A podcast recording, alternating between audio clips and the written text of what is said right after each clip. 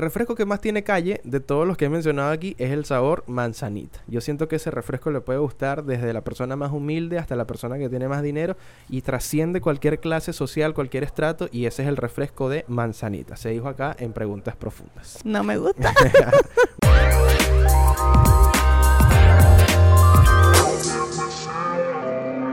Bienvenidos a un nuevo episodio de Preguntas Profundas. Un gusto acompañarlos nuevamente este domingo, domingo de Ramos, no, domingo de Preguntas Profundas, sí, estamos una semana más acá nuevamente con ustedes. Desde yo no sé cuántos kilómetros de distancia tenemos justamente ahora, pero estamos felices acá de acompañarlo. Hay, que averiguarlo. Vamos a ponerlo acá, exactamente. Distancia entre Orlando y la ciudad de Pamatacualito, donde estoy yo en estos momentos, acompañándolos. y bueno, como cada domingo acá tenemos buenas preguntas para compartir con ustedes eh, a distancia, como ya notarán y como ya ha sido desde el segundo número uno.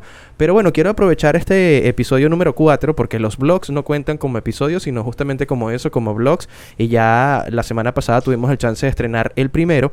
De, bueno, preguntarle a Ari cómo está, cómo se siente, que la gente sepa de parte qué ha sido de su vida durante todo este tiempo que, bueno, tuviste como dos semanas de pausa, Ari. ¿Cómo, cuéntale a la gente cómo estás. Sí, bueno, ya tengo un tiempito aquí. Eh, no ha sido fácil, ha sido un proceso de adaptación, de, bueno, no de conocer porque, bueno, ya yo conocía, pero de, adaptarse como que a un nuevo periodo, más de pausa.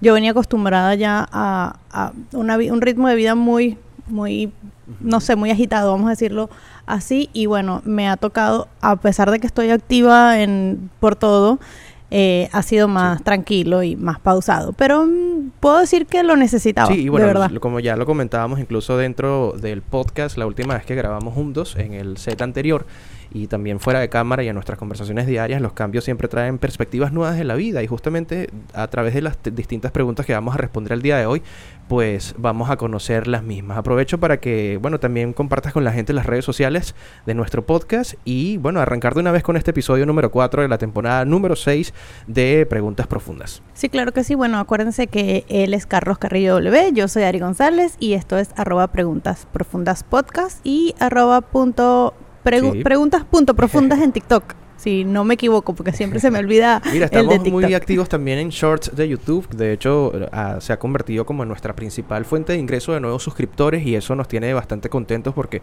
ya salir a la calle a grabar o incluso compartir contenido, viendo los números que tenemos, eh, hace que nosotros pues salgamos con una energía completamente distinta, con, como con otro impulso aparte, ¿no? O sea, de saber que a, a pesar de que YouTube te pone como ciertas metas cada cierto tiempo, pues estamos con esa barrita que se va rellenando poco a poco y y vamos viento en popa a lograr los 530 suscriptores incluso antes de la meta y eso me tiene a mí particularmente muy feliz. Cosa que sí, estamos muy emocionados porque de verdad que esos shorts de, de YouTube han sido como unos son un ex, como unos hits para nosotros, de verdad, porque le tratamos de poner mucho empeño y, de verdad que cada, cada etiquetica de, felicitación de YouTube, que lo están haciendo bien, que no sé qué. Eh, Vamos a poner aquí una eh, etiqueta de 20, 20, días ya siendo constantes en la publicación de contenido. Y bueno, ya vamos a pasar de una vez a nuestra primera pregunta profunda de este episodio, episodio número 4 de la temporada número 6 de Preguntas Profundas. Primera pregunta profunda de este episodio número 4 de la temporada número 6. ¿Qué es algo nuevo que has aprendido sobre ti mismo recientemente, Ari? Yo te doy la palabra para que arranques tú a responder esta primera pregunta profunda. Mira, yo puse aquí que cuando, o sea, cuando estoy nerviosa, o sea, me, ha pasado muy frecuente, o sea, me pasó ahorita específicamente, eh, tiemblo demasiado, o sea, y me pongo demasiado nerviosa y no lo sabía, o sea, todos nos ponemos nerviosos de alguna manera, pero, o sea, ha sido como que algo que se me ha hecho difícil eh, controlar. Eh, hace poco fui a presentar mi examen de la licencia. Bueno, ustedes saben que allá en Venezuela, en mi época se presentaba, pero yo no lo presenté, a pesar de yo saber muchas cosas de, leyes de tránsito y muchas cosas, yo no estudié nada, porque, o sea, yo dije, yo sé y yo voy. Y en efecto, sí fui y, aprobé el examen, pero temblaba, pero, o sea, era más por, o sea, de, los nervios de fallar que, que, por cualquier cosa, pues porque es como que uno mismo dice, yo puedo con esto y estás en el momento y te, como que te paralizas, pero a la vez respiraba y, y me concentraba en la pregunta y en, y en, las opciones porque es de selección. Eh, yo había practicado y en, en, como digo, no estudié, pero hice como que unos exámenes de práctica y en los exámenes de práctica te ponían como cuatro respuestas, aquí había como cuatro opciones, aquí habían tres y era como que mucho más fácil como que descartar y, y- o saber cuál era la correcta, pero o sea, inevitablemente da Sí, miedo. sí. Y eso creo que es lo que he aprendido recientemente Sí, aparte como de la- mí. toda la estructura de gobierno y todo lo que involucra al, al gobierno estadounidense de por sí es como muy intimidante, ¿no? No sé si es por temas culturales, por temas de películas que hemos visto que ellos sí tienen algo. De hecho, en estos días había un tweet que decía, y vamos a mencionar aquí a la persona, Miguel Pertic, él decía, el gringo es lento, pero no es huevón.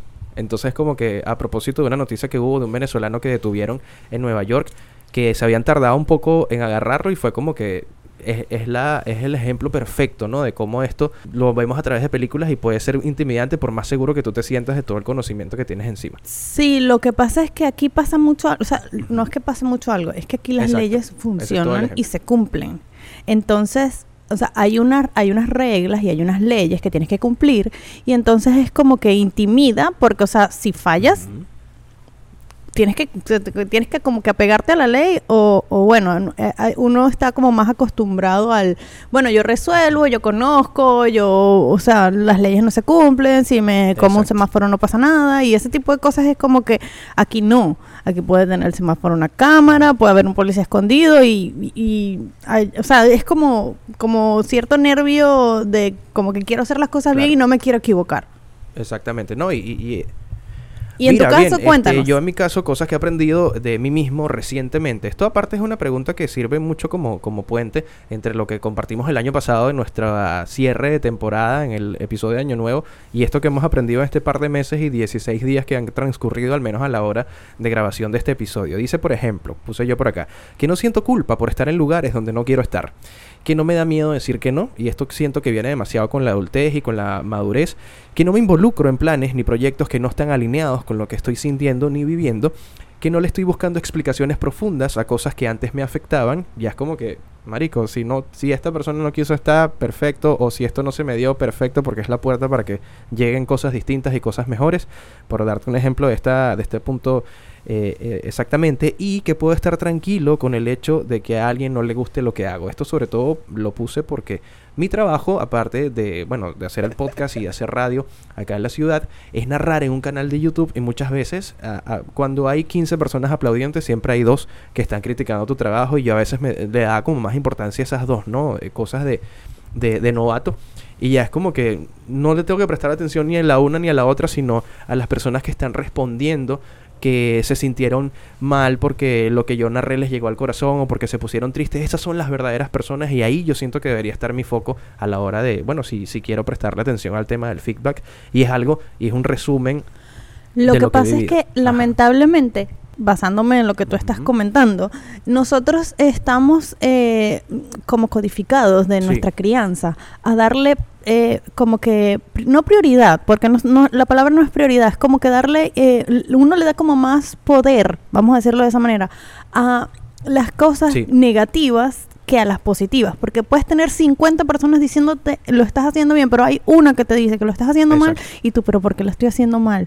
O sea, tienes muchas personas diciéndote que, que, te, que le Sí. gusta lo que haces, ¿por qué te enfocas en lo negativo? Y es algo que, que nos cuesta mucho, creo que es como, como te digo, por crianza. Sí, no, ¿será? y, y aparte, yo me siento muy feliz de que mi trabajo haya viajado, o que mi voz en este caso haya, haya viajado mucho más que yo, porque la gente me enviaba saludos desde Puerto Rico, desde New York City, entonces como que mi voz siempre va a estar donde haya alguien que quiera escucharla y eso es como el mensaje más bonito que yo puedo rescatar de todo esto y de toda esta experiencia que lo compartí ayer y que está muy enlazado con una pregunta que no sé si es puntualmente en este episodio o en el otro, donde vamos a hablar sobre, bueno, mostrar esos lados que no son tan positivos en redes sociales, si estamos de acuerdo con eso, ya lo desarrollaremos en su momento, pero esto siento que está muy alineado con lo que más adelante también vamos a responder, pero yo creo que el foco es enfocarse es en el es episodio que es viene. el episodio que viene y es enfocarse en, en lo que realmente es importante y no de pronto en lo positivo y en lo negativo, sino en, en ese adjetivo en particular es lo importante. Bueno, dicho esto, ya vamos a cerrar este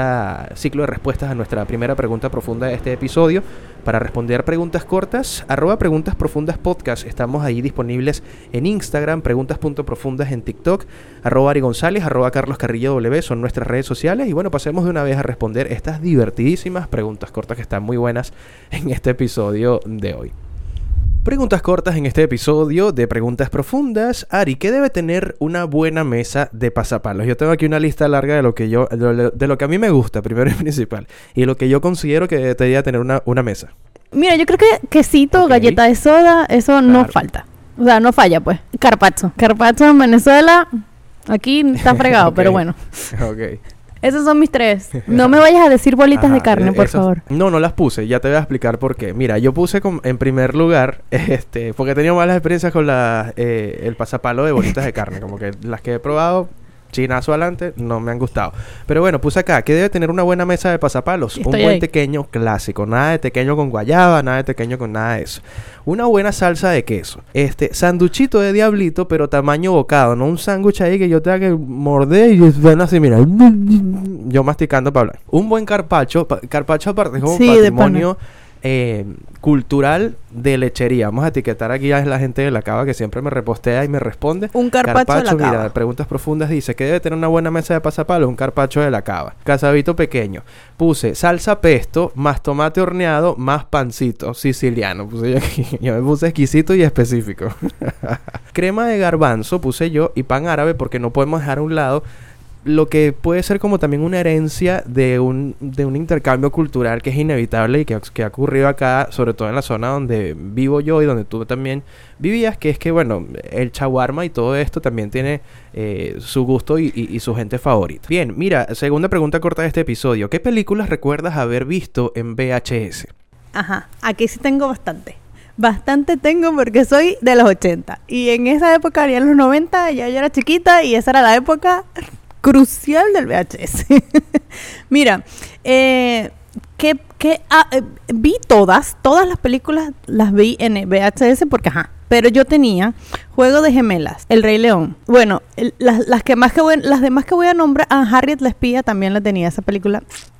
Eh, las demás todas las vi, El Rey León, Peter Pan, Bernardo y Bianca, El Jorobado de Notre Dame, Lo siento, un Dálmatas, La Dama el Vagabundo y así todas las de esa época que iban saliendo o lo que sea, las vi en VHS, pues. Sí, que aparte, vamos a ponerlo aquí para que la gente lo vea. No sé si recuerdas la intro que tenía Disney para VHS, que eran como el castillo, pero en rayitas horizontales. Lo vamos a poner y lo estamos viendo justamente en este momento, que era lo que hacía reconocible. Habían dos productoras de cine que eran muy famosas en los 90, que eran en este caso Disney y New Line Cinema, que New Line Cinema, no sé si recordarás, Ari, ya me dirás si sí o si no, tenía como el logo de esta, de esta productora, era como un rollito de estos de, de fotografía con una cosa cruzada en diagonal. Igual yo te lo voy a mostrar y va a aparecer aquí también el logo de los 90 para que la gente también lo recuerde. Pero aprovecho de una vez a pasar a eh, mencionar... Yo solo veía a Disney. Tú solo eras Disney, ok, bueno, Team Disney. Yo vi, mira, de las que recuerdo, El Rey León, Mulan, que también fue la, aparte la primera pregunta, la primera pregunta, la primera película que vi yo en el cine, que recuerdo, lo comentamos en el episodio con Ire Pelusa, eh, Fantasía 2000 de Disney, también la vi en VHS, Toy Story 1, que no sé si recuerdan también, está- este episodio aparte está plagado de referencias, que la tecnología era tan limitada en ese entonces que los amiguitos de Andy eran exactamente igual a Andy en ese tiempo. Ya después, bueno, obviamente la tecnología avanzó y ya se diversificó. No me he dado cuenta de eso. Yo te voy a mandar esa foto también.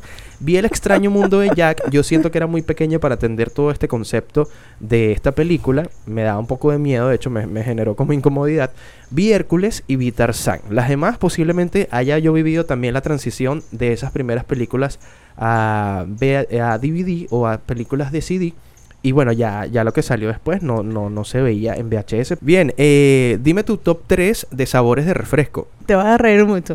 Coca-Cola. Ok. Coca-Cola Light Yo sabía. Y Coca-Cola de dieta. Porque no es lo mismo. o cero, cualquiera de las dos.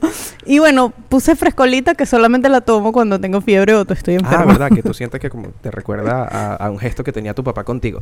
Sí, de hecho, frescolita, Sí. para hacer el comentario acá y usarlo como clip, frescolita solo yo siento que pega con pollo frito. De resto yo siento que frescolita es como un sabor para niño porque es demasiado dulce. Yo tengo el rush de, de azúcar o el sugar rush cuando tomo frescolita y, y- y hago como que... "Uh", porque sí me pega bastante fuerte. Pero respondiendo em, esta pregunta, ¿cuál es tu top 3 de sabores de refresco? Yo puse en el primer lugar, obviamente, Coca-Cola.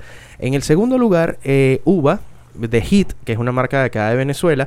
Chinoto y también manzanita, que es un, siento que es un, gut- un gusto adquirido. A mí no me gustaba la manzanita de niño. A mí no me gusta ni la manzanita, ni el chinoto, nada. Pero yo siento que es un refresco que... eh, El, el refresco que más tiene calle de todos los que he mencionado aquí es el sabor manzanita. Yo siento que ese refresco le puede gustar desde la persona más humilde hasta la persona que tiene más dinero y trasciende cualquier clase social, cualquier estrato y ese es el refresco de manzanita. Se dijo acá en Preguntas Profundas. No me gusta. bueno, no pasa nada. Bien, vamos a pasar de una vez a responder nuestra segunda pregunta profunda de este episodio que nos la envió eh, un oyente y amigo, fotógrafo llamado Omar Castro, que nos etiquetó, al menos a mí en estos días, en una publicación. Así que vamos a responder nuestra segunda pregunta profunda de este episodio número 4 de la temporada número 6 de Preguntas Profundas. Segunda pregunta profunda de este episodio, vamos a desarrollarla de una vez. ¿Cómo te has dado cuenta de que te estás haciendo mayor? Yo te doy la palabra, Ari, para que seas tú la que responda de primera esta pregunta. A ver, ¿qué tienes por ahí? Esta que pregunta decir? cuando la hiciste, te, te, te mandé un mensaje y te dije como que nos está afectando la edad. Yo me estoy dando cuenta que me estoy haciendo mayor primero por las canas que se me notan cada mes. que las tengo que ocultar. Porque, ajá, uno puede ser... Eh, eh, aceptar la edad que tienes, pero verse desarreglada. Y, y, ah, para mí, que una persona, a una mujer en específico, se le noten las canas, para mí es, es signo de dejadez. O sea, tú puedes tener canas que se te vean, pero cada cierto tiempo tratar de retocarte porque, ajá. Si puedes, si se puede. O entregarte una que ha pasado, mujeres que se entregan a, a su pelo natural y, o a su cabello natural y, y es completamente válido. Sí, sí, también es válido, por supuesto que sí. Mira, las arrugas de la cara. Algo que me di cuenta eh, que estoy mayor, porque así dice la pregunta, es que tengo rutina para dormir. O sea, me hago skincare, eh, me echo crema en las manos y en los pies antes de... O sea, ya una vez que yo me acuesto, que no me voy a parar más, me echo crema en las manos y me lo paso por los pies. Y, o sea, es como una rutina para mí. Y de verdad que me relaja y es como que mi cerebro ya dice, bueno, ya es hora de dormir. Mira, yo puse por aquí. Eh, ¿Cómo te has dado cuenta de que te estás haciendo mayor? Te mareas si te paras muy rápido. Olvidas el nombre de las personas.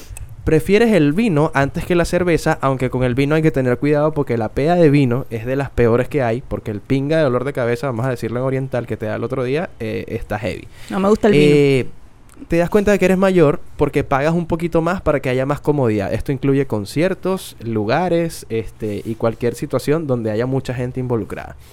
Cuestionas las salidas nocturnas. Es decir, coño, yo de verdad necesito ir a esa despedida, a esta amiga que se va hasta para Estados Unidos. Y entonces tú empiezas a calcular, ¿no? A poner una balanza si realmente tienes que ir o no. Mira, no ir a la salida si no sabes cómo vas a regresar, que creo que es una cosa que nosotros cuando estábamos jóvenes no tomábamos en cuenta. Yo más de una vez me regresé a pie de mi casa. ¿Cuánto había caminado? 5 kilómetros. Usamos ropa no tan apretada, a pesar de que yo tengo aquí... Lo que pasa es que esto es efecto del gimnasio, pero ya tengo que cambiar ropa. Fíjate, disfrutar el pasillo de cosas para el hogar. Cada vez se hace más llamativo que tú vas pasando, ya tú hiciste tu compra puntual y de pronto volteaste para allá, viste una toalla de cara y tú dijiste, coño, me la voy a comprar porque ese color está elegante. Un Azul adorno marino, también, un adorno. Un adorno. Yo, yo le he picado ojo a adornos. Lo que pasa es que yo soy como más minimalista en, en las cosas de, de mi habitación, que se ha convertido aparte en mi set. Estamos en este momento en mi habitación, de hecho. Eh, y mientras menos cosas hayan, para mí es mucho mejor. Pero sí he querido como meter una matica, una cosa. Bien, eh, quedarte largo rato en el pasillo de toallas y también de sábanas. Y decir o haber dicho alguna vez, los 30 son los nuevos 20. Empiezas a justificar la edad que tú tienes. Esa es mi lista de, de cosas que eh, me he dado cuenta y que me han hecho sentir que, mira, ya estoy un poquito eh, mayor, ya me estoy haciendo mayor. Bien, pasemos entonces a... Las tuyas Ajá. son más genéricas, más de todo el mundo. Las mías fueron más específicas a mí misma. Pero sí, estoy de acuerdo en todas. 100%. Bien, vamos a responder o vamos a compartir con ustedes nuestra opinión en nuestra sección llamada ¿Qué opinamos de? Donde generalmente salen los clips de promoción de nuestro episodio. Y aprovecho de recordarles nuestras redes sociales nuevamente. Preguntas Profundas Podcast en Instagram. Preguntas.profundas, arroba Ari González, arroba Carlos Carrillo W. No olviden suscribirse también para que lleguemos a la meta de 530 suscriptores antes de marzo. Y que, bueno, YouTube ahí nos dé como un check, un voto de confianza para seguir mostrándonos a gente de todo el mundo. Pasemos entonces a darnos nuestra opinión en esta sección llamada ¿Qué opinamos de? Bien, ¿qué opinamos de las aplicaciones de cita, Ari? Me gusta conocer o me gustaría conocer tu opinión de mujer casada y de 38 años. Me imagino que este, que este tipo de aplicaciones eh, es para un estilo, es como para un tipo de gente en específico, pienso yo, ojo, es mi opinión. Eh, un estilo de gente solitaria que no tiene muchos amigos y quiere ampliar como que su rango de esparcimiento, así lo puse. O sea, vamos a decir, no solamente porque, ajá, yo me imagino este, este escenario. Eres una persona que vive sola. Vamos a ponerlo así, una persona, que- una mujer que vive sola, porque yo me estoy, voy al lado femenino, una mujer que vive sola, tiene un trabajo de oficina. Em, y ya, o sea, cono- conoció ya a la gente y, o, o trabajan puras mujeres o trabaja un solo hombre, no, no, no tiene como que mucho rango de, de esparcimiento más allá de su oficina, no va al gimnasio o va a un gimnasio pequeño y no, o sea, no, no tiene como que cómo conocer más gente, no va a lugares, eh, no va a discotecas y ese Ok. tipo de cosas. Y bueno, es, un, es un- una buena opción para conocer a alguien. Entonces, este, ese, o sea, me parece bien. Aunque yo puse que, honestamente, si me tocara meterme ahí, no sé, me diera cierto miedo, porque, o sea, imagínate, si la gente miente en persona, imagínate en una aplicación. O sea, eso es lo único que yo pienso. Coño, qué, buen, qué buena Eso es respuesta. lo único que Qué yo pienso. respuesta. No, yo he narrado casos. Mira, yo, yo que soy narrador de crímenes en YouTube, eh, yo he narrado casos, bueno, solo un par, pero la verdad bastante macabros de, eh, bueno, asesinatos que ocurrieron, eh, coño, a raíz de, o, o partiendo desde una aplicación de citas. No es por satanizarlas ni nada por el estilo. De hecho, esta semana en mi programa de radio hablé de una, de un trabajo de True Crime que se llama Lover Stalker eh, Killer, que narra pues eh, una situación donde un hombre soltero conoció a dos personas que para él eran eh, completamente llamativas, dos mujeres, y que una de ellas desapareció y empezó ese peo. Pero yo dije, bueno, igual la idea no es satanizarla, sino conocer la opinión de cada uno, porque bueno, yo también en este caso tengo eh, 30 años, estoy soltero y de pronto yo puedo tener otra opinión que la voy a compartir justamente ahora. Contrario a la creencia de que son para gente necesitada, considero que son para gente que tiene disponibilidad de tiempo para compartirlo con una persona a manera en algunos casos, porque de pronto eh, tú, como decías, quieres conocer a gente, no tienes la manera de hacerlo y esto es como un puente, ¿no? Entre una persona y otra, pero si yo tengo demasiado tiempo libre o si lo tuviera, yo diría, bueno, voy a probarlo como una alternativa, solo que ha pasado que la gente la sataniza y dicen, coño, no es para gente que está necesitada, es para gente que quiere intimidad y ya. Y realmente no es así. Yo he visto muchos casos de éxito de gente que ha conocido el amor de su vida eh, y tienen una familia bellísima y todo el asunto gracias a la aplicación de cita. Al final ese es el propósito, ¿no? Conocer a la persona. No es eh, tener presencia en una aplicación de cita no siempre es sinónimo de que tú quieres tener intimidad a la primera oportunidad sino que estás haciendo y estás estrechando y estás acortando lazos, o en este caso pasos, para eh, conocer a la gente, que es lo que yo siento que es la puede ser la conclusión. Cerramos ese punto de las aplicaciones de cita. Eh, igual yo, por ejemplo, tampoco he tenido presencia nunca en una, ni he considerado hasta los momentos eh, tenerla. Y se respeta también el que lo haya hecho, no pasa absolutamente nada. Bien, ¿qué opinamos de las arepas y las empanadas hechas en air fryer? Tú has sido pionera en esto sobre todo en nuestro grupo cercano de tres personas, donde estamos María, tú y yo. Yo no me he atrevido todavía a hacerlas, pero quiero que nos digas eh, qué, qué opinas de las arepas y empanadas hechas primero herviditas y luego en el fryer. Mira, yo encontré la manera de que de comerme una arepa tostadita eh, haciéndola de esa manera. Fue ensayo y error, pero en, realidad no tuve error. Fue un ensayo y me salió bien y desde así, desde ahí lo hago así. Yo hago la arepa y la pongo a hervir por un minuto. Yo lo pongo 20 minutos por un lado y 10 minutos por el otro. Y esa arepita te queda súper crunchy, de verdad, súper tostada. Entonces es una manera sabrosa de comerte la arepa, por lo menos acá. En Venezuela no lo había hecho antes. Es mi opinión. Mira, ¿qué opinamos de las arepas y empanadas hechas en air fryer? A mí yo siento que me podría gustar, de hecho mi cuñado hizo empanadas en este caso, pero siento que al menos el primer proceso de hacerlas, la primera vez que lo haces, siento que eso se convierte como en un trabajón. Ya después, como todas las cosas, le vas agarrando la vuelta y allí te empieza a salir mejor, la, la No masa he hecho empanadas. mucho mejor. Yo, por ejemplo, yo, por ejemplo, no he hecho, eh, o no, no he hecho para mí, pero sí probé de las que él eh, hizo. Pero en este punto de mi vida no las podría hacer porque tengo ortodoncia y la masa, bueno, es un poquito tostada y no, no la disfruto, pues me cuesta un poco masticarla. Ese es mi caso puntual. ¿Qué opinamos de la ropa oversize? Ari, en tu caso, ¿qué, qué opinión tienes sobre este estilo que llegó desde el año 2021 aproximadamente a meterse en nuestros closets y en nuestras vidas? Mira, tengo tres cosas que decir. No es para todo el mundo. No es para todo el tiempo, pero qué cómodo es. Conchale, sí. De hecho, yo lo que puse por acá sobre la ropa oversize. Mi opinión sobre la ropa oversize es la siguiente. La ropa oversize o la moda oversize no es para todo el mundo y tiene un punto débil. Solo se ve bien si usas zapatos blancos anchos. Si tú te pones unos zapatos casuales con un, con un eh, pantalón oversize, tú te va a parecer un profesor de geografía, de matemática, de química, de liceo o de colegio. Ese es lo único que yo te puedo decir que es el punto débil de la ropa oversize. Y no es para todo el mundo. Yo intenté utilizarla, pero yo parecía, mira, que venía de la tristeza más grande de mi vida. Hasta que yo dije, hermano, ya, yo tengo que volver al slim. Al skinny no, al slim. Que yo siento que es el punto medio entre el oversize y el skinny, que a mí me queda bien por mi tipo de cuerpo. Pues yo soy muy piernón, eso es lo que pasa. Entonces, no, hay pantalones que me quedan muy bien arriba, pero abajo, mira, eso es un legging. Sí. Y qué feo un hombre con skinny jeans, Mira, ¿vale? ya, ya lo hemos dicho. De los clips más exitosos de Pregunta Profunda, cuando hablamos de los skinny jeans. Mira, ¿qué opinamos de gastar plata en mariqueras? Puse mariqueras entre, entre comillas porque mariqueras incluye una serie de artículos que, si bien no los necesitamos, nos llaman la atención y uno dice, verga, me lo quiero llevar. Y esto puede ser muchas veces terapéutico. ¿Qué opinas tú sobre gastar plata en mariqueras? Ya, iba ya te iba a preguntar si habías leído mi, mi, mi no, respuesta. no, no, no la leí para que fuera Porque, o sea, dice, depende de qué marisquera.